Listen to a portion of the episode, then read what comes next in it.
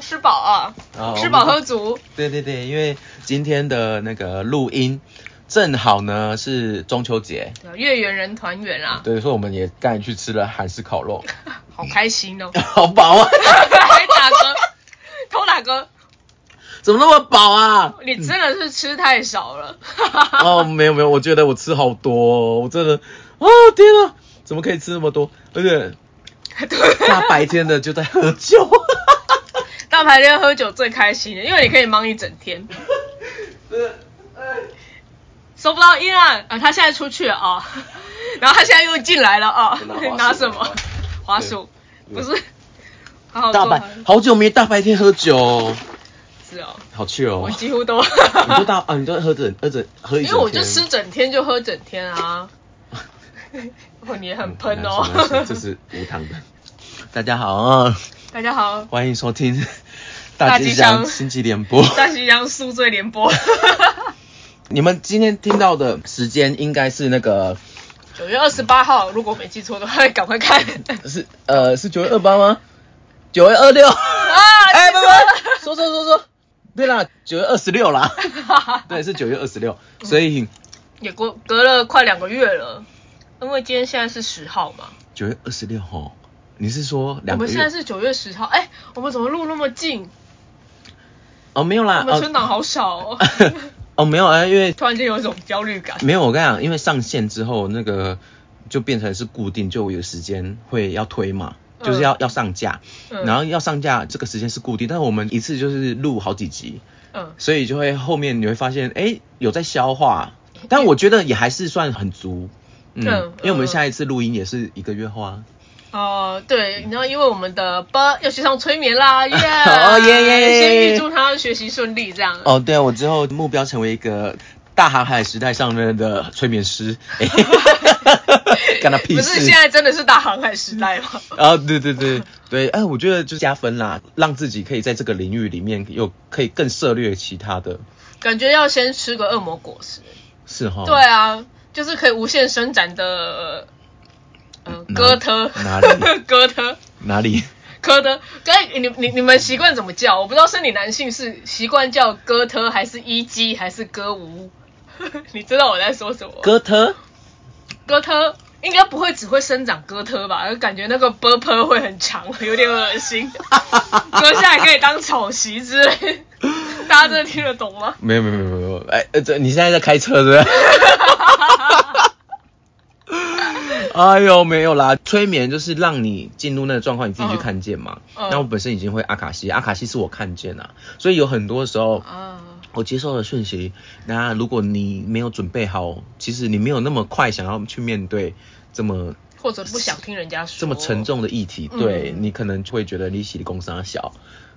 我就带你自己去看。所以我想要学催眠，其实就是想要让你自己去看见，嗯，我觉得对这是一个很好的想法。是不是？，对，我有主观客观我都懂，然后就让你选择你自己是想要我跟你说，还是你自己去看呢、嗯，而且任何的说法都没有比那种主观经验到来的恐怖。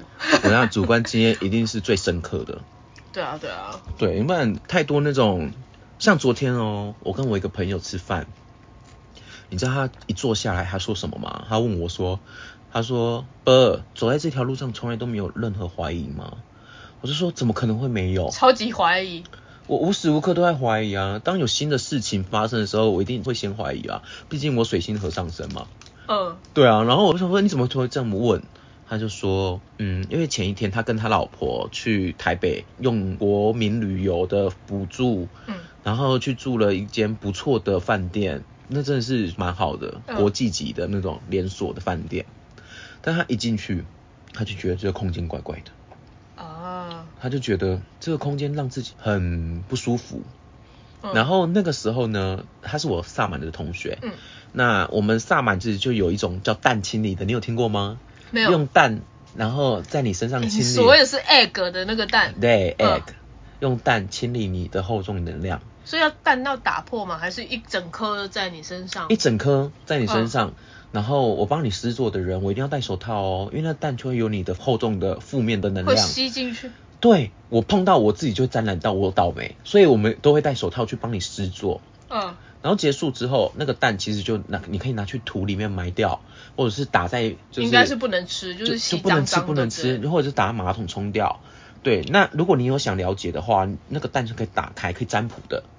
哦，好酷哦。啊、我们萨满里面就有这个嘛。我上个礼拜跟我朋友，就是我们有互相练习嗯用蛋清理，就是同一个人哦，就同一个跟我一起吃饭那个人问我问题的这个人，做完那个蛋清理，他的蛋白其实是有一半熟的诶。哈？是有多热？五十度吗？他你们在做到，你知道大椎穴吗？就是脊椎的这边我嗯，我在那个蛋一滑到大椎穴的时候，要逆时针转嘛，是逆时针转它还是帮你清理嘛。嗯，我一滑到大椎穴的时候，就一股热气唰这么冲出来，冲出来之后，我吓到，我想说这什么东西？我就问他，我朋友也愣住，他说天呐，这个热气整个爆出来，说他自己有感觉，那颗蛋他就半熟了。所以他自己有舒服一点嘛，就是有，他说他舒服很多，射出来之后，对，整个喷射出来之后 他舒服很多，所以他很意外蛋清理的功效居然这么神奇。好酷哦。然后，因为萨满蛋清理里面还有一个，就是你可以做替身，把那个蛋当成你的替身，你就下意念、下指令，嗯。让那蛋当你的替身，摆在家里。嗯。有人对你的恶意攻击那个蛋直接连接到那颗蛋，嗯，对，所以他不会直接攻击到你本人，他是会被那个蛋吸走。天哪，然后他说他因为他有做这个嗯。做这个蛋替身的东西，然后他就住那个饭店，他觉得那个不舒服，很快那个不舒服就立刻就不见，那蛋还好吗？但是他就他就开始孵出一只恐龙那个蛋到最后真还是要冲掉冲掉啊，打处理掉，因为这件事他的怀疑就是在此。凭什么这个蛋可以代表我吸走那些能量？他的怀疑是这个，哦但原理是什么？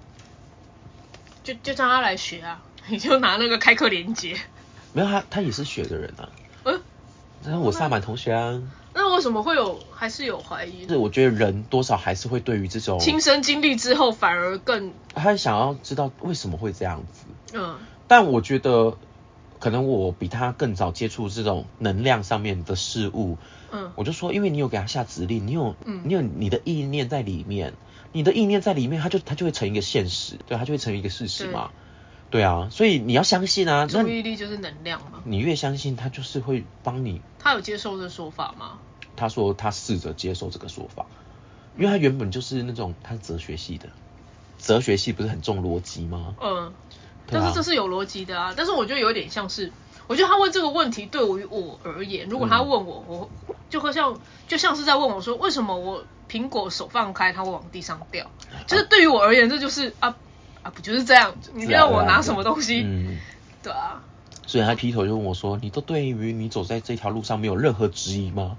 我说：“我质疑可多了，但就是还是会有一些很神奇的体验让我相信嗯这些事情，而且我后来就会想说，我一定要去厘清它的原理是什么，我干嘛把自己搞得那么累？我只要相信它就好了。对啊，而且。哎，无时无刻都在质疑。像我做个案，每送出一份档案，我就是在质疑啊，对还是不对，准不准？因为这些东西一翻两瞪眼啊，你这件事情会不会发生？是。成果是怎样，结果是怎样？是是是。对它真的是好李家在，都有发生。你知道没有让我失望哎、呃，就是苹果真的是一放开，它真的就是往地上掉。就算我不会算什么二分之一 GT 平方，就算我完全嗯不懂这件事情，是是是是，所以就也不是什么了不起的事啊。就是其实我一直很想告诉大家，就是说听我们说好像都是什么牛鬼蛇神，对或者是很很很魔法的事情，其实就是日常生活啊。你看见的，你就会觉得说每天都在发生。而且我会觉得说，我们会生在这个三维度的有框架的这个世界里面，它某种程度就是要限缩我们的视野啊。嗯人家不是说想象力就是超能力吗？嗯，说真的，我越来越活到这个年纪，我相信这句话是真的耶。绝对是啊、我光一个想象，它在另一个世界，可能我没有意识到的维度，它就实际真的发生。嗯，嗯我觉得在这个维度，只要你想的够多，嗯，对，都会发生。我就比如说像我们身上不是什么原子啊、电子，我们都是原子组成的嘛？这应该很科学吧？嗯，但是其实原子跟就是一整颗原子中间的原子核跟电子的空间，比如说会像是一个足球跟一个足球场的啊，比例嘛。所以说我们其实是空的、欸。哎、我今天摸你，我怎么不会穿过去？哦，因为中间全部都是能量啊，那能量密集到你会觉得这东西是实体。那啊是这样子。我们学的东西到底是什么东西造就能量？其实就是我们的注意力，我们的意念，哦对，对不对？所以说意念造成实体，我觉得这样子串下来，对我来讲，这根本就是，也许科学还没有办法证明，但是对于我而言是合逻辑的事。所以我们现在会有自己的个体，就某种程度是我们先天的意念聚集我们的肉身。对。啊，所以这个肉身一直很专注在集中意集中这个意能量，念呢。所以你认为什么就是什么，但是它其实不是很长，是什么？什么如如露亦如电。哦，对啊，就是为什么这是空的，就是它这个好像其实是没有实体的，但是我们会觉得它有实体这样子。所以可以换个角度来讲，我们生病其实就是那个意念开始松动。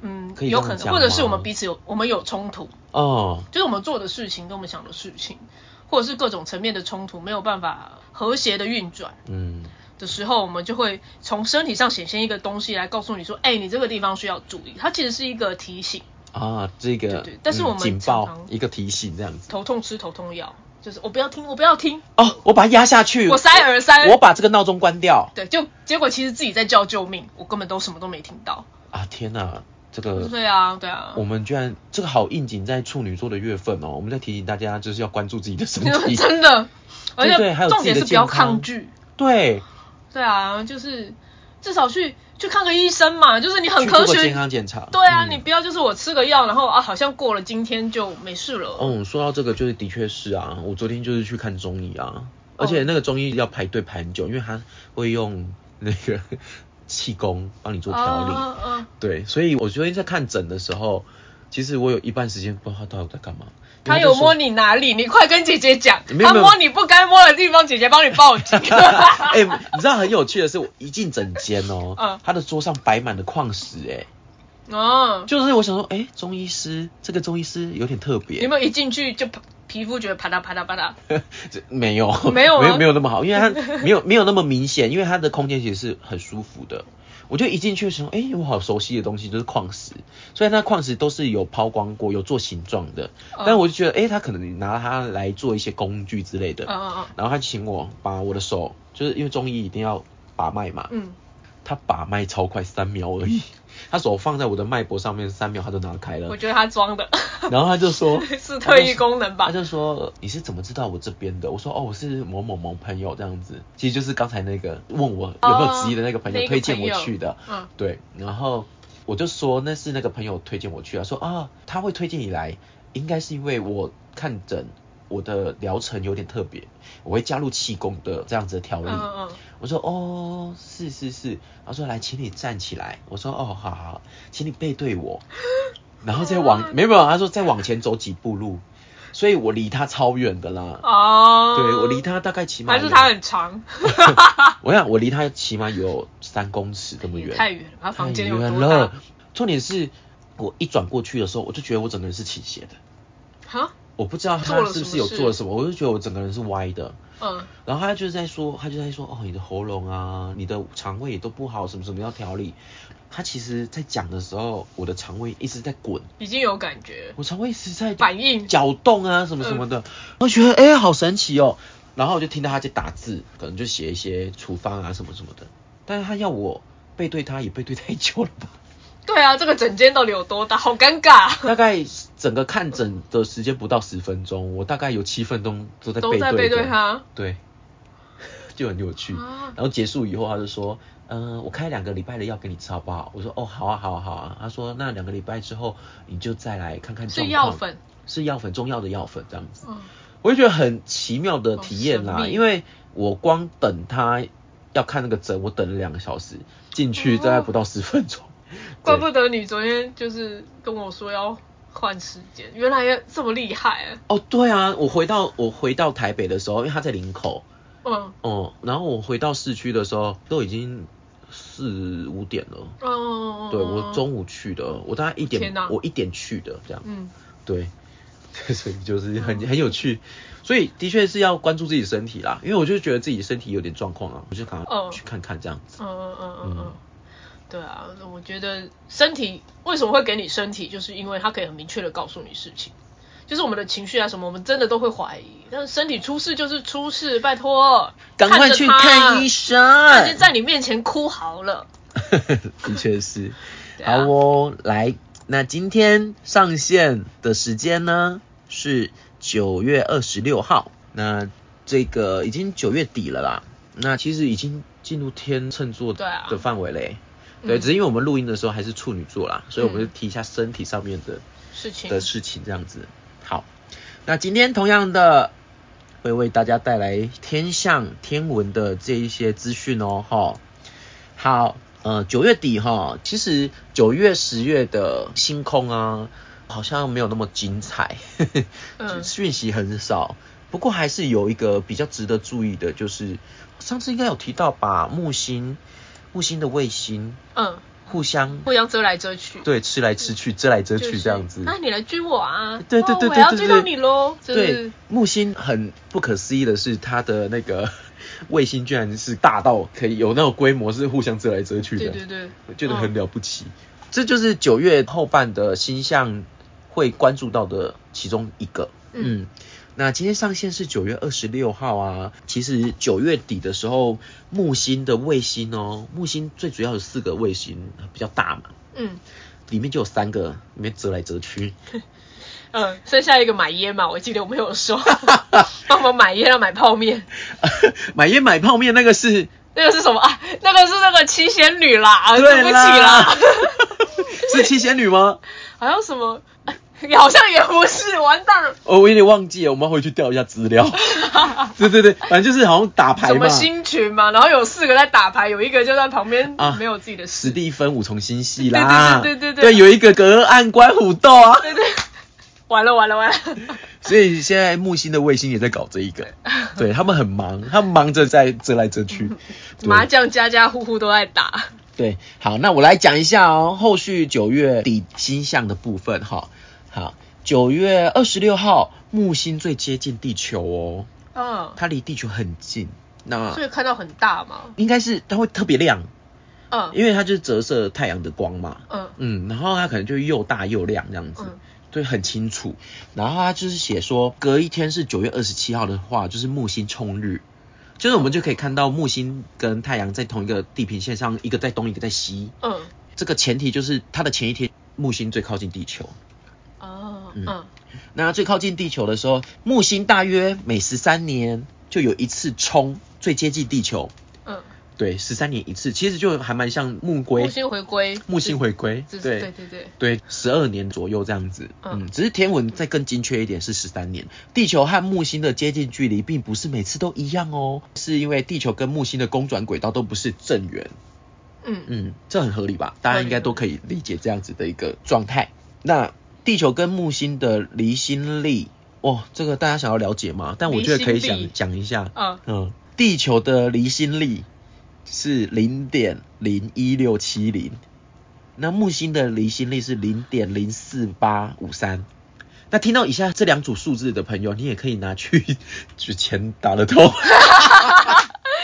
所以要签一六一六有六七吗？一六六七分别个位数，然后四八五三，哎，你可以四，哎，好像最多到四六而已，反正就是四跟八嘛，然后五跟三嘛，反正就是都或是你愿意把它们数字全部都加在一起。对之类的，你自己去发挥。我对会提这个是因为这种小赌怡情嘛，木星也是有点像是在赌博哦、啊，对对对，是一个幸运星哦。对，啊，你可以就用它的离心率来赌一下。对来踹踹，是不是？对对对对，给大家就提供一个娱乐 消遣。好，对对对，然后不如我们来买吧。哎也可以啊，也可以啊，我们都自己提到再来跟大家讲。对，然后反正就是它就很靠近地球啦。嗯嗯，二零二三年年初的时候是木星最靠近太阳，嗯对，所以一个是靠近地球，就是此时此刻，嗯，一个是靠近太阳这样。就是明年跨年差不多。对对对，差不多差不多。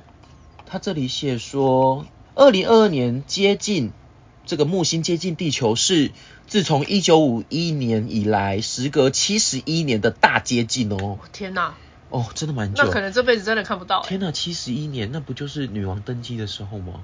女王登基是那个女，女王今年登基第七十年啊，白金禧年啊。所以两次靠近，她一次登基，然后一次离开，是来接她走 Oh 的 my 吧 God 她是坐太空船来的吧？天哪，这个但我们我们现在录音的时候，就是女王刚刚离世两，天。刚上了彩虹桥。对对对，哎，好对木星木星因为来接你知道他了。女王女王执政是七十年又两百一十几天呢，哦天哪，所以其实也也都快七十一年了哎，所以木星的两次靠近，就是就是他的太空船皇室皇室号啊，我觉得超超适合木星的。对啊，就是皇家号。皇家，而且就是一个领导，嗯。木星就是 Jupiter，而且真的是贵族的那种领导，不是民选的哦，对。真的是贵族性的领导。呃，我就哎呀，嗯。就发现这个巧合哎、鸡皮疙瘩。对啊，所以一九五一年，因为伊丽莎白二世女王她她是一九五二年登基的，嗯，嗯，所以其实像一九二二。对，嚯，所以七十年，但其实实际，因为她登基的意思是她的父亲就是那个呃乔治欧星嘛，乔治六世吧？嗯哎、是吗？我有点忘记。我来查一下，我这个资讯我怕讲错。你马上会收到英国外交部的信。关切，嗯，可能会有那个，请你更正。那个什么军情六处跑来关切。詹姆斯庞德跑来。乔治六世，哎、对啦，没错，乔治六世是前任的英国女王啊，对对对，他爸爸。然后一九五一年的时候是乔治六世驾崩，就他、他辞世，嗯。所以那个时候英国女王她很快，她那个时候人在非洲，她立刻就继任成为新的一个英王这样子。嗯。所以这个登基是在她那个乔治六世逝世一周年之后才举办的。嗯，他其实实际掌权是一九五，其实已经早一年了，对，所以就是这个木星真的就是七十一年。七十一年，对。真的啊，接下来，他说时隔七十一年的大接近嘛，嗯嗯，如果比这次再更接近地球呢的下一次，其实蛮近的哦。哪有近？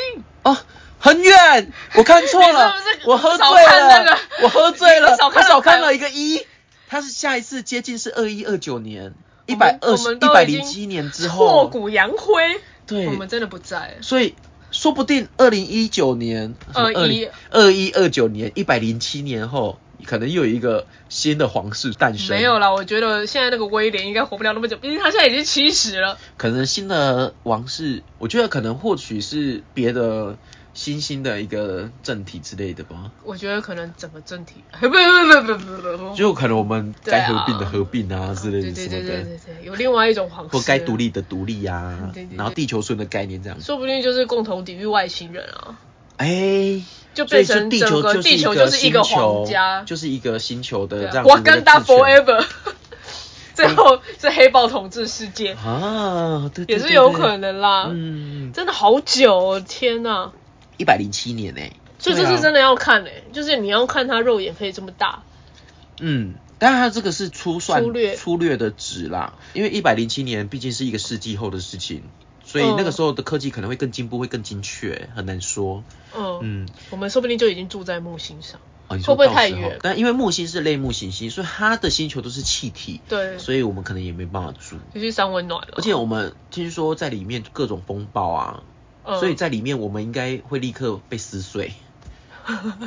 我们没办法在那边成型，嗯。除非我们养生成高次元的一种 一种能量存在，嗯。就没有实际就不会被吹了。肉体的。对对对对对，不然我们可能一登陆木星，我们就 我那希望那时候我已经涅槃了，就是那太空船也不会也不会真的有登陆这件事情，嗯一靠近可能就撕碎了这样。呃，好，然后他写说，另外木星最接近太阳的近日点通过的是呃，在二零二三年的一月二十一号，一月二十一号就是摩羯变水瓶的这个过渡，对，就正好是那个时节，嗯，我觉得好像都有点带一点讯息，因为毕竟木星是一个信仰、信念，嗯。一个崇高的理想，嗯，所以它靠近太阳的时候，或许这个崇高的理想有可能就是在实现的状态，感特别的重要。特别重要。而且你看，又是摩羯到水瓶，我觉得特别是自由这件事情，嗯我们想象的自由到底是什么？我们会落实什么样的自由？对对对对对，对，就还有独立，哎会不会被被 B A N，B A N 会不会被 B A N？被谁 B A N 呢？我不知道。对，总之我觉得拭目以待啦，哈。对对对对对对对，好，那只是这个当下木星靠近地球，我觉得可能我们对于自由的议题也都会爆出来吧。嗯，嗯有些可能这样类似这样的新闻之类的，嗯我觉得值得去关注一下哈。嗯好，那九月二十六号也同样有水星和金星。呃，水星和金星呢是早上九点十三分就会发生的事情哦。地心所见的水星在金星以南的三点七六度的地方啊，我们这个关心量角器又要拿出来了啊。对对对日出前位于东方地平线，嗯，好，所以大家可以去稍微了解一下就好了哈。其实早上日出的时候，你要观测，除非是太阳还没有升起，如果太阳升起的话，九点应该看不太到。我觉得看不到，嗯，嗯。因为看不到，但是你就是了解一下金星和水星，嗯。所以说不定可能这个时候正好也是进入天秤座嘛，关系的连接可能都会有这部分的新闻啊，对啊，对对对，名人的结婚啊之类的。好，九月二六二七就是刚才讲到的木星的卫星，就那边吃来吃去，哈，木星的木卫二，你这样让我想到我们刚刚吃的韩式料理的店名，我们韩式料理。啊，吃来吃去，我们韩式料理的店名叫韩吉吉。果然是你会带我去啊，不是？哎、所以我是为了，因为我们叫大吉祥啊，哦，所以它叫韩吉吉的吉，它叫韩吉吉这样韩，吉，OK OK OK，当然还不错吧，还不错，还不错吃，不错，而且也蛮平价的，对对对对我觉得吃起来没有压力。而且重点是没有赶我们出去，哎哦，对啊，没有叫我。们说不好意思，不好意思，你们安静。其实我上次去吃就是跟老师一起去吃的时候，我们嗯也在那边聊很久。哦，对对对，然后就聊一聊，就回来继续续团。嗯，对，然后在那边也是都没有赶啊。怎么这么好？嗯，只是因为我们上次吃的时候好像没有椅子可以坐、哎。哈，你们站着吃？哎，还是我记错了，反正我就记得好像那个时候就吃完的时候，我们就想说赶快离开，因为站很久吧，好像是，好酷哦！怎么可能？我们今天做那么素悉还是还是我记错，就有点忘记啊，因为嗯那时候也发生一件事啊，哦哦，大家心慌意乱的走出去。所以某人就很想要赶快离开这样子。哦，OK，对对对，因为他心里已经不在当下。嗯，嗯，好尴尬，这个很这个 这个不能讲，这个不能讲，这个不能讲，就有点八卦。嗯，懂的人就会懂。这是怎么可能有人会懂啊？请输入密语凯九。哎呦，好好笑哦。好哦。嗯九月二十七号就刚才讲的木星冲日嘛，嗯嗯，木星是太阳系最大的行星啊，它于九月二十七号的三点三十三分，凌晨的三点三十三分，位于黄金差一百八十度啊，就反正就是一百八十度嘛，嗯，就是跟太阳呈现一百八十度，我们才可以看到它在对角线啊这样子。那木星是在双鱼座内的人，哎，他说木星就在双鱼座内，哎，其实回到自己的家，哎。嗯，嗯，这是行运的木星。可是这个应该是恒星黄道哎，哦对啦，因为实际的那个就黄呃，我们使用的回归黄道可能不是。现在现在在水瓶座吧，我记得。对，那搞不好时间也差不多，因为不会差太多。现在是九月二十六吗？二七诶，在母羊啊，已经在母羊了。没有，现在在母羊还逆行呢。OK，OK 所以实际的天文的它的位置就是木星在双鱼座内。嗯嗯嗯嗯，对，然后入夜后至东方升起，夜空中相当的明亮显目哦。午夜时分的时候，位于南方，天空仰角约六十四度的地方。观看木星并不限于冲日的这一天，前后一个月其实都可以看到啊，因为木就星说过一个星座差不多就一个月嘛，对对对过那个对三十度，都还是可以看到它在那边有所动作了，有就看得到宙斯的鸡鸡了。哎 乱说。哎呦，宙斯等下雷霆下来。哎、你有看那个《爱与雷霆》吗？对啊里面的宙斯，我觉超得，废的。但我觉得很可爱哎。不是因为他下那个楼梯还拉裙子，对，你跟我想到一样的画面 我。超爱，他那个拉裙子好可爱哦，超爱，最爱就那一幕，其他他就是一个渣。而且好难想象他是曾经演《神鬼战士》的演员呢，真的假的？他是谁？他是演哪一只？就是罗素克洛啊，他就是宙斯是罗素克洛，我没有认出来，我完全没有认出来因为他整。个形象就是一个，那我回去再再看一次。一个很吃肥的老年人的，感觉，而且很烂，很超烂。一直在说杂交派，杂交派对，我要把你从杂交派对除名，你不准去了。一直直在一直在讽刺希腊神话、啊。我跟你讲，等一下，因为这个木星的关系，我等一下想要说木星 木星卫星的故事，好，里面就是超乱的啊、哎，好乱。你讲到西，乱，你讲到希，烂的乱你讲到西，嗯，好。如果以世俗的道德标准来讲，这个乱是不可以不可以接受的。对，反正就是那个雷神所有事，那个宙斯，我就觉得好印象深刻，很可爱啊。超可爱。对啊，那边拉小裙子，拉裙子真的，我们真的是记得同一幕而且哎。他一直在模仿希腊口音，你有发现吗？有 有有有，他故意的。对我好难想象这个演员曾经是那种火爆浪子哎、嗯，而且是演那种几乎没表情的。对，那个罗素克洛《美丽境界》你有看过吗？，有，就是数学家。对对对，在玻璃上面写那个也好好看哦。哦，那个很好。对，他好像因为那部片是不是有得奖啊？我有点忘记有了。点忘记但是他那部片也好好看，但是他这个做这个反差的这个表演，好可爱，到真的底是谁？超真的好可爱。大家去看，再再怎样去看那一幕？对对对对对。然后大家若想近距离的观赏这颗美丽的行星，可利用天文台。呃，这个为什么要他跟我们说？我们自己也会知道。透过天文望远镜观看哦，然后就会看到那个木星有明显的那个纹理啊，就还有那个他怕你认不出来他是谁吧？嗯，我觉得我们好像没有那么笨。嗯，而且其实透过望远镜也可以看到那四个大卫星。嗯嗯嗯，嗯嗯，对，好，来九月二十七号，嗯，好久没有提到的流星雨又来了，有一个呃白昼的六分一座流星雨，嗯，那因为这个流星雨算是蛮小的，嗯，所以就稍微提一下这样子，嗯，好，嗯，差不多，OK。就差不多九月的星象的讯息就差不多是这样子喽。吼，好，那我们刚才就有提到木星嘛，嗯，嗯，那木星的话，我们可以来聊聊它的卫星的部分。好哦，木星的卫星四大卫星，我们会统称为伽利略四大卫星。哎、你知道我是到长大之后才知道伽利略的原文不叫伽利略，要、不然它叫什么它是好像叫 Galileo，啊？伽利略哦。就是听起来是很很反差的。所以我们是不是要念伽利略？嗯，好像是念加才是他真正翻译的原因。因为他是意大利人嘛。对对对对，哎、对，伽利略，伽利略略，伽利略 Sat satellites，，sat satellites。好 好像啊。对，意意大利不对对对对是什么音就要发什么对你好什么词吗？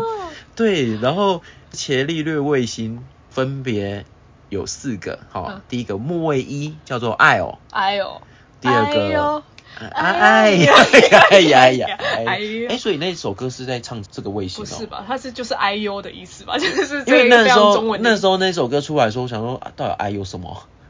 就是有有一些很流行的歌，其实你真正去听它歌词就是智障啊，就是没有意义。对对对对对 OK，好，木卫不好意思，啊，是其的歌名，呃，对，不好意思，他的粉丝其实也是蛮强大的很。恐怖对对，小心哦。啊，不好意思，好，他第一颗木卫一叫做爱哦，嗯，木卫二叫做欧罗巴，其实就是 Europe，就是欧洲的那那个个神话的那个原名，就是欧洲大陆的欧罗巴嘿，嗯对，欧罗巴这样子。嗯然后木卫三呢，哦，这个有点难，Ganymede。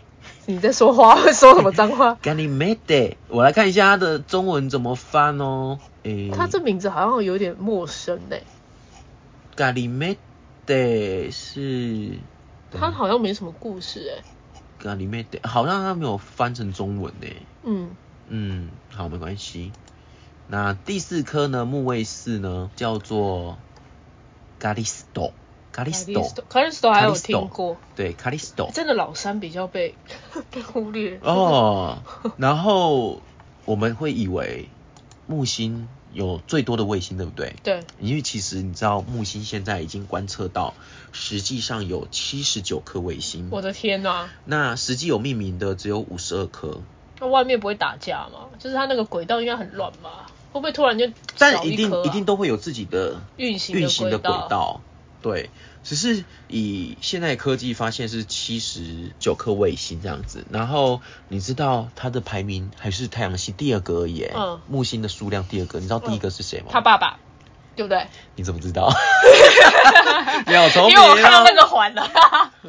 就是克罗洛斯，那诶诶老贝，哎，克罗洛斯是他爸爸还是？乌纳洛斯才是他爷爷啊。哦，对对对对对克罗洛斯对对对，就是土星，嗯，第一个是土星，土星居然有高达八十二颗卫星诶。三颗险胜啊，这算险胜啊。对，嗯那因为陆陆续续还会去持续的发现呐、嗯嗯，因为那卫星有大有小嘛。嗯那其实最有名的伽利略四卫星星是因为全部都是伽利略发现的，所以在可能比较大。在那个年代，对，嗯因为他那个年代的技术还有他的科技，你可以观察到的，就是一定是比较大的啊，嗯比较亮的啊，比较明显的，或者是离它比较远，不会被它遮住。对，所以为什么会称伽利略卫星，就是因为这个样子，是都伽利略发现的，那其实也蛮屌的。嗯那来讲一下伽利略他的一个，反正，等一下我觉得有点螃蟹，螃蟹螃蟹，OK，好，反正就是伽利略四大卫星，就是由伽利略，就是大家都耳熟能详。大家都耳熟能详的人物这样子。嗯好，来讲一下这篇文章。伽利略在一五六四年出生，对现代科技的发展贡献良多哦，这大家毋庸置疑吧？哈、嗯伽利略主张科学研究必须透过观察和实验相辅相成，所以他利用自己自制的望远镜来观察天体。所以你看，连这个科技都要自己发自己看有。多闲。就是你的磨那个镜片应该要花很多时间吧？对啊，一六零九，哎，你说？没错，我只是想说那个时候没有电动的，它那个磨它是要自己用用东西去磨。但我觉得它可能某种程度，他有社会地位的话，它就可以请家去做请工匠啊，对对对。好，一六零九年，伽利略改良了刚发明的望远镜，透过自制的望远镜来观察月球，发现月球不是完美的球体，嗯，表面到处都是坑洞哦。好、有明亮崎岖、充满坑洞的高地及暗层，坑洞较少的低地构成，嗯，就是月球的表面啦。嗯嗯，还有提到，啊，不好意思，就是我们岔题，好像就讲到月球。他说低地称为玛利亚，玛利亚。玛利亚就是拉丁文的海的意思哦。哦，嗯，所以叫 Maria 的，就是你是海一般的女子吗？其实就像，反正就是有一点那种包容海洋妈妈的那种感觉，哦对不对？。对对对。嗯，因为低地称为玛利亚，因为它具有平滑黑暗的外貌，它特别画了一幅月亮的水彩画。那在哪里？不 好意思还没让你知道 他只是提到而已。嗯好，OK，一九六九年，阿波罗十一号太空船登陆月球，哦，拍回来照片就是前伽利略说的凹凸不平的地形。是这件事情，我要说一下。哎你说到底有哪一颗球，哪一颗星球会是完全平滑的地形呢、对因为他如果来拍地球也是凹凸不平的地，这是不是有点草率？对不起。我觉得可能古人的古人的想法比较单纯，因为你看到月球、看到行星都是圆的，所以他就会觉得应该它是球体。对对对对对。想要一近看，因为毕竟，毕竟我们人这么渺小，嗯，对不对？你嗯到一个星球，那个比例一放大，一定细节就看得很清楚啊跳。嗯，了解。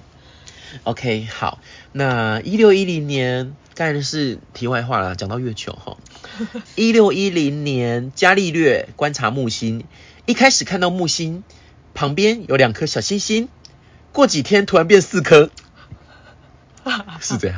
ta da！聚聚宝盆哦。对对对，起先他以为是恒星，但是发现它们在木星周围反复的出现，因此推测是木星的卫星哦。哦嗯，好聪明。所以接连好几周，他详细的绘图记录木星旁的最大的这四颗卫星。因为后人为了纪念是他发现的，嗯所以就叫伽利略卫星这样子。嗯，那他观察这四颗卫星的运动的情况，那木星边缘的漩涡形状的大红斑，其实是一个跟台风很像的风暴系统，它延续的时间已经超过三百年了诶，而且大小是地球的三倍。你所以说光那一颗痣嗯，，所以我说我们登陆木星就是会被撕碎啊，何止整个地球都不见了，对，而且它居然光那个红红的眼睛就三倍的地球。就三倍，好可怕哦。嗯，对啊，木星到底有多大？我的天哪！嗯，真的好好难以想象哦。嗯，如果真的上面是是有陆地可以住人的话，这感觉可是它只要比屎大，其实就可以住人的，因为你看它比例那么悬殊。就是我们现在观测到都是气体，但是因为我们没有到真正正中心去，它如果只有一个核心是千万分之对一，都可以住人啊。但是它那个核，可能你就要通过很多的压力啊，就是那个风暴，很多的那种气旋，而且甚至它的气体可能就不利于人类生存。嗯，但有可能，我在想，会不会其实每颗行星都有自己的生命，只是只是我们认定生命的形式是需要，氧气，但说不定他们就需要木星里面的气体啊，说不定没有形体。啊。而且木星意涵又这么形而上，说不定它里面的人都一直在观察我们。有可能，对，哎、我看过一部电影是在讲很久，我我看的都是老电影，不好意思，就是在讲人上去月球，我们发射一个太空船上去月球，然后采采集那个月球的岩石会带回来嘛？对，你知道我们人类历史就是后来都不去月球的原因，他是在讲这件事情。哦，然后你知道为什么吗？为什么就是我们采了月球的岩石，决定要带回来的时候，才发现，在整个剧情的演进当中，慢慢发现，其实那个岩石是他们月球的生命，所以我们等于是掳人勒赎，你知道吗？所以那些岩石在太空人不注意的状况是，要把所有的太空人都杀死了，就是有点类似这样的骗子。啊，所以我们好猎奇哦。我们对于生命的认知，就是我们觉得它是石头，但是它在月球上，它就是月球的著名跟生命。所以可以说的是，像我们的四大元素，哦，地水火风土水嗯嗯地水火风，对，地水火风，阳性就是火跟风嘛，对阴性是土跟水，嗯所以在月球是反过来的，土是阳性的，因为它可以具有攻击性呢、嗯，有可能啊。哎、好有趣是我哦。们认定的完全是不，反正那个那部电影讲的就是这些，然后他就在说为什么人类之后再也不上月球，其实是发生了这件恐怖的事情，然后人类把它压下来。哦，不然你看我们好像五六零年代就已经登上月球，那为什么、啊啊你看我们现在都几岁的人了，嗯，都没有这个消息？只是我后续好像是，如果是实际上的情况的话，嗯好像月球上面是有架设那个一个驻点、嗯观测站，嗯，所以就变成它已经不是新闻，登陆月球不是新闻了，所以才会有报道这样子。我觉得完全不合理，真的哦，因为我们随便拿一个 YouTuber 去大峡谷，都还有可能上媒体耶。啊，这是月球哎，再怎么说都是月球哎，How 嗯 come？、所以大家可以好好的关注一下。然后我们现在变阴阴谋论的 大吉祥阴谋，但我觉得这也蛮也蛮可以值得去思考的、就蛮。怪的啊！就是我已经五十年前我可以上去，为什么我都不再去？嗯，那地方一定闹鬼吗？哎、的确是月球上面不是有拍到就是很像猴子的脸的那个地形吗？反正就各自解读啊。对啊，说不定就是真的，他就是一个美颂，就看到哎、你在拍我哦，不要再来了其实，那是他的宗旨，差你不要再来了这样子。他袒露他的生殖器给我。糟糕，我刚才也有骂脏话，我要毙掉。好，OK，一六一零年一月，伽利略用自制的望远镜发现木星的卫星，他仔细的计算木星的。哎，我是喝醉还是我在重复念一样的话？因为你有，你刚刚有说到用自制的望远镜，哦哦，他常将四颗小卫星弄混淆。对，所以自己也搞不清楚。就像一群鱼，也不知道哪一只是哪一只，哪一只是尼莫，哪一只是莫莉。嗯，克普勒与伽利略同时观测到木星的卫星，但克普勒中途放弃计算木星卫星的运转周期，而伽利略则坚持到底哦。所以成功都是坚持到底的人去达到的。嗯，这个故事给我们的意涵是这样。但是孙燕姿是唱克普勒，不是唱伽利略。哎、我懂，我大概可以理解，因为克卜勒后世的人很少提到他，嗯。所以这三个字就变成有一点点神秘。神秘感，对不对？对对，对。就是讲一个太平常的东西，好像就没有什么。对对对，就拿来当歌名啊，或者是在传颂他，就会觉得哦，天哪，这是我们不认识的人，嗯那他一定就是好浪漫很好浪漫哦什么的。那伽利略，我们都可以知道伽利略，甚至我们连他的画像，我们都知道他长什么样子，就一个长胡子的老头嘛。对，就是没有那种浪漫的情愫、嗯情怀了，这样。嗯，对啦，但那首歌怎么唱你记得吗？什么一闪一闪亮晶晶，啦啦啦啦啦啦，那首歌好好听哦。嗯，对对对，好，这是题外话。嗯，好，那伽利略是一位优秀的科学家，这还用你说啊？他持之，跟我们比起来一定优秀的。他持之以恒的观测目标星球，忠实记录各种现象，包括时间位置和亮度。他知道这些资料无比珍贵，是建构天体模型不可或缺、不可或缺的证据哦。记得呼吸啊。我思考它。嗯，一六一一年三月中旬的某个晚上，伽利略发现木星的四颗卫星都不见了。哈，是都到另外一边了吗？Amazing！发生什么事？嗯，或许是他们的位置在木星正后方或正前方。伽利略与这一刻为起始点，等卫星一一出现时，仔细追踪、记录并计算它们的速度。经过无数次的修改，伽利略于一六一二年春天计算出木星卫星的运转周期哦。我跟你说，嗯如果那个时候在木星上面有一个唐启阳，他已经在那边说四星连珠的事，呃，惹怒了很多人。我们木星人有四颗卫星要四星连珠了，他要特别注意，这个能量非常的强，已经进入了四星连珠的阴影期。我我我们是不是完蛋了？这一趴我不敢接。不知道你怎么跟气离姐姐而去。没有，就是但我说有道理，你只要点头就好，你不要说话。我点头了，大家听听就好了哈。啊，对对，我们是开玩笑，无伤大雅啦。今天中秋节嘛，大家开心就好嘛。希望他不要让我跟我的祖先团圆，我才去扫墓，不哎呀要变成扫自己的家。呸呸呸呸！呸呸 呸呸呸！哦，好好笑哦。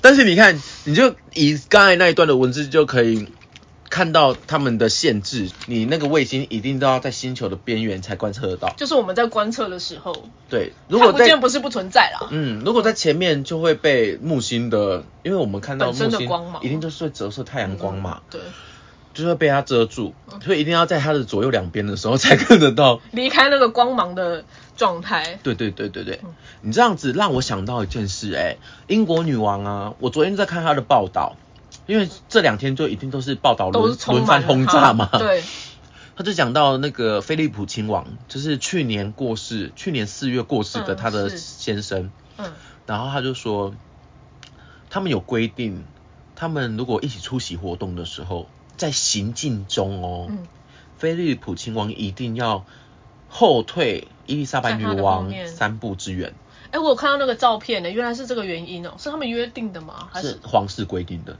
因为女王尊贵，她是无上的地位嘛。嗯，那你是她的伴侣，你就算她的伴侣，你还是要在她的左右，你不能比她前面。嗯，平行也不行吗？平行不行。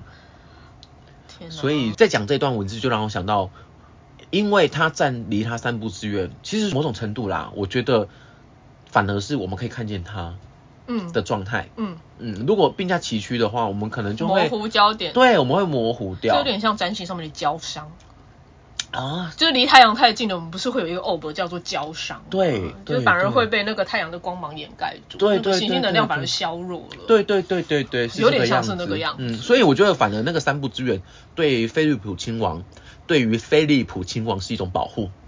对两个人而言都是一个，嗯，而且你看，两个他好长寿，一个九十九岁离世，一个九十六岁离世，这样子。然后其实没有分开太久。我希望他们真的是相爱相守的，就是就可以很快再重逢。嗯，我是有这个浪漫想相象。隔了一年五个月啊，其实不久啊。嗯对啊，而且他们是九十几岁的生命来说，嗯，哎，真的好好难以想象这个世界。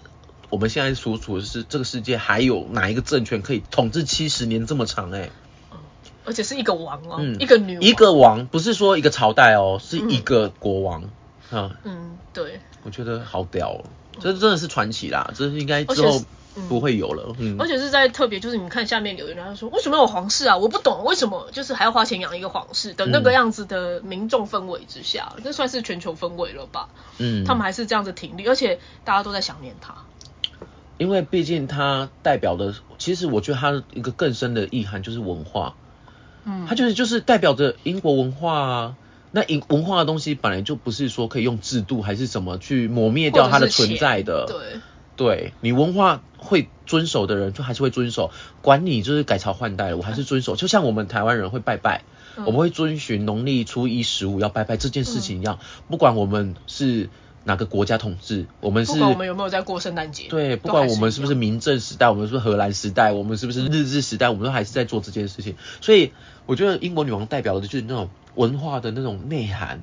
嗯，对，这个王室而且她经过两次世界大战，这到底是这真的很厉害，没有啦，一次而已啦，两次吧。是第二次世界大战，一次一不是一九三六，我是说他的人生，并不是说他的王。但他一九二，他一九二六年出生的，那时候第如果说一次已经结束了吗？已经结束了天哪，我的历史，你赶快赏我巴掌吧！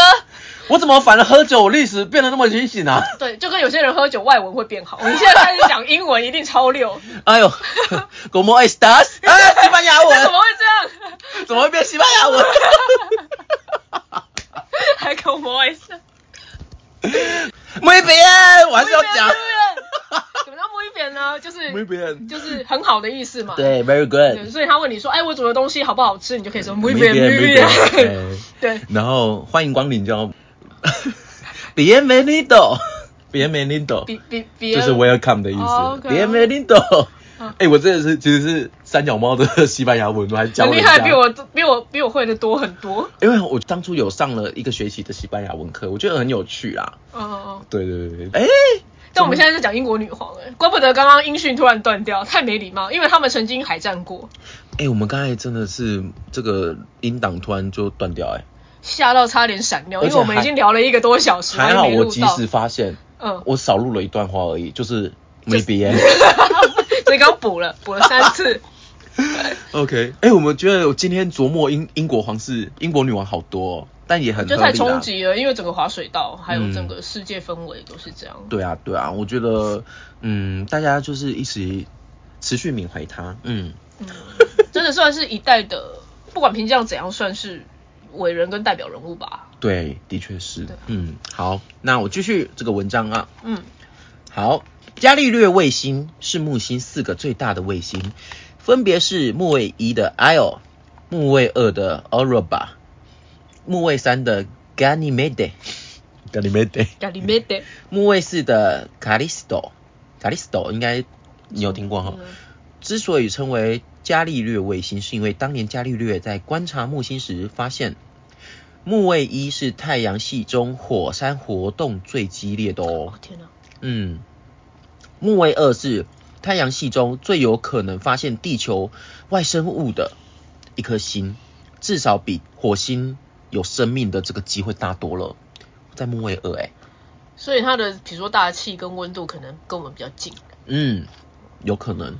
然后四颗卫星的块头都不小，其中木卫三甚至比水星还大颗。Oh my, 哦 oh my god！水星真的是卫星比水星还大颗，对，这些卫星环绕木星形成小团体，俨然是包含于太阳系中的另一个行星系统。就有点像另外一个太阳，只是它不会自己发光。这就像你有看过那个《阿凡达》吧？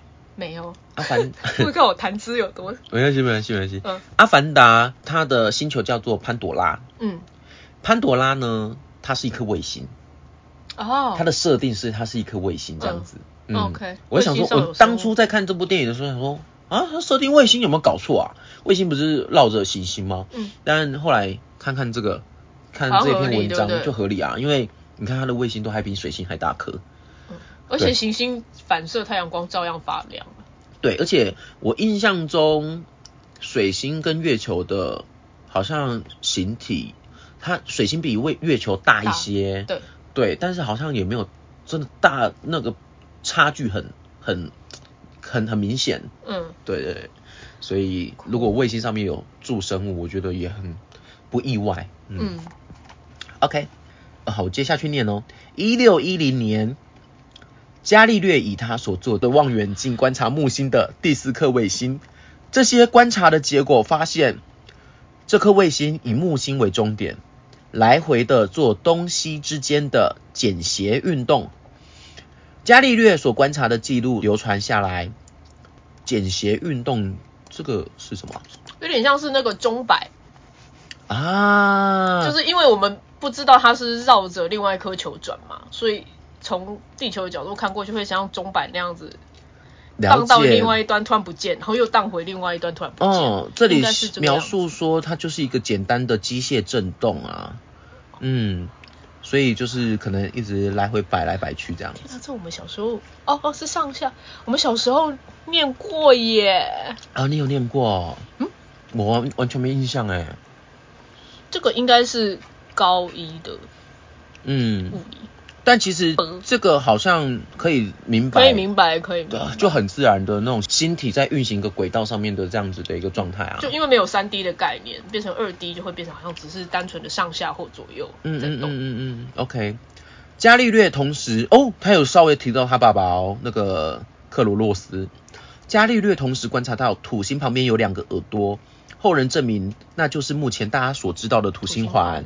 对，伽利略把发现都写在他的这个星际信使啊，《The Starry Message》书中。据说这本书在一六一五年就已经传到中国喽。嗯，等一下，刚才有一段我拉掉了。嗯，这个卫星 Galisto，它其实呢是在做等速率圆周运动，而不是简谐运动。伽利略所看到的只是这等速圆周运动在运动平面上的某一直线的投影。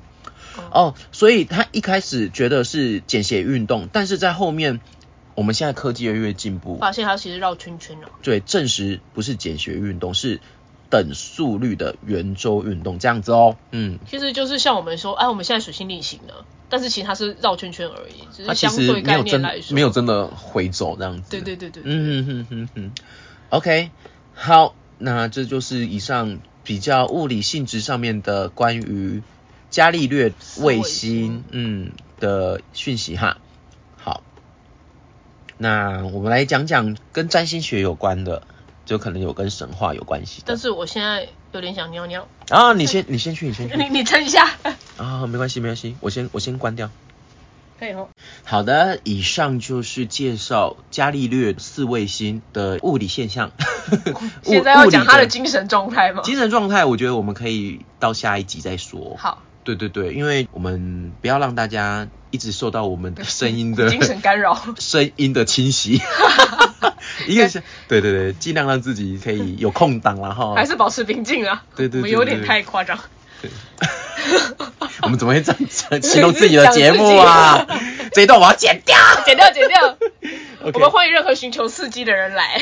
OK，反正就是我们下一集再说哈，嗯因为这讯息蛮多的，我觉得放在下一集大家再来好好的 enjoy。OK，好，那今天呢是蓝猴波幅，今天是蓝猴波幅的第一天。那蓝猴的印记呢，它其实有一个很明显的主题，就是游玩 Play play OK，对，就游乐这样子。因为蓝猴它其实原型是跟那个 magician 很像，就是魔术魔术师。就是你有很多的元素在你手上，那你当然就是好好的像玩乐一般的方式去运用它们，对，而不是说要严肃的看待，因为蓝猴的人，蓝猴印记的人，嗯，很容易很严肃去看待任何事，而忘记他其实是可以很轻松的看待所有他要去进行的，不管是活动啊，他要去呃追求的事物，嗯。他其实都可以很轻松地去看待他，然后用玩乐的方式去，所以这反而会成功。嗯，不要以结婚为前提交往啦，啊。啊，是不是？有一点类似这样？就是以享受恋爱的状态，也许会更觅得良缘，嗯，或许可以经营的更好，哦走得更长久，这样子。压力不会那么大。对啊，对啊，对啊，蓝猴啊，它的本质就象征着游戏。嗯，哦，所以要把生命当成游戏一样，拥有一颗玩耍的心哦。嗯，在日常中的领域要学着不要处处都这么事事都看得这么严肃。嗯，嗯，对，那如果你把一件事严肃看待的话，表示你进入了就要跟别人对抗、竞争、对错的二元的这样子的一个位置之中。我觉得嗯很容易失落跟挫折，对啊，对啊，这反而会让你不想要再继续。所以就会变成你很容易就被你的头脑控制了。嗯，嗯，但蓝猴，你看，实际我们看猴子的形象，它其实就是一个无忧无虑，然后配音呢？对，配音呐，然后不太音呐这样子呵呵 这样子的状态，嗯那的确，它就是我们蓝猴的人要效仿的。而且猴子超聪明的。对，嗯而且其实蓝猴有一个概念呢，就是。呃，刚才说的轻松以对去玩乐的这件事情，它还有一个概念，就是你要创造自己的规则。哦，就是不要依照别人的规则，依自己的特性。嗯，所以像我们走在身心灵路上的人，嗯如果你是蓝猴属性的人，你是蓝猴印记的人，嗯你其实可以，你可以有机会，甚至你可以有那样子的天赋去创造属于你自己可以给人家的一个系统。所以可以更大胆一点，而不是我学到什么，我就是一定要按照我学到的规则。嗯，不要那么害怕，因为有就刚有提到说，很容易就严肃看待事情嘛，嗯。那就严肃看待它的后果，那反而你就是什么事都会做的不是很开心，嗯。这就有点可惜。嗯。我身边的蓝猴的朋友，全部都是那种有点悲观、有点焦虑的。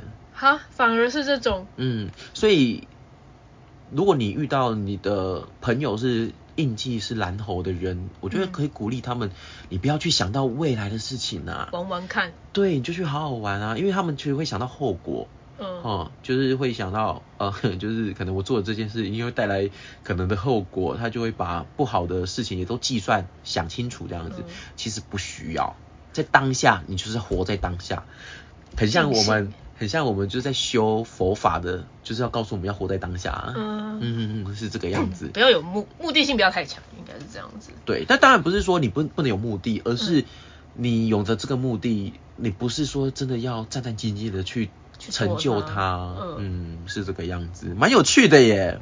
对我，对，而且说真的，我认识的蓝猴的人，随随随随随便一个都是人中之龙，真的假的？时候异常聪明是不是？其实就很有天赋，嗯。很早在接触身心灵，很早就可以有那种就是接讯息的的能人。力，很容易就是在一个学业里面，好、比较我们世俗看待，在学业里面就变资优生，很容易拿高分的，不是很容易在一个工作领域里面，嗯。变成是大家羡慕的对象，因为他做的很轻松。快啊，嗯。嗯对，所以是其实是这个样子，嗯。共勉之哦，哈。共勉共勉。那同样就是在这个波幅里面，我们也去感受一下，在这十三天里面，我们是不是要用一个比较轻松游乐的态度去面对这些日子？嗯。好，一定在这些日子里面会有严肃的议题出现，嗯。他就在考验你，我是不是真的要用这样的态度去看待他们？嗯那就有点可惜，因为就你把某些可能性给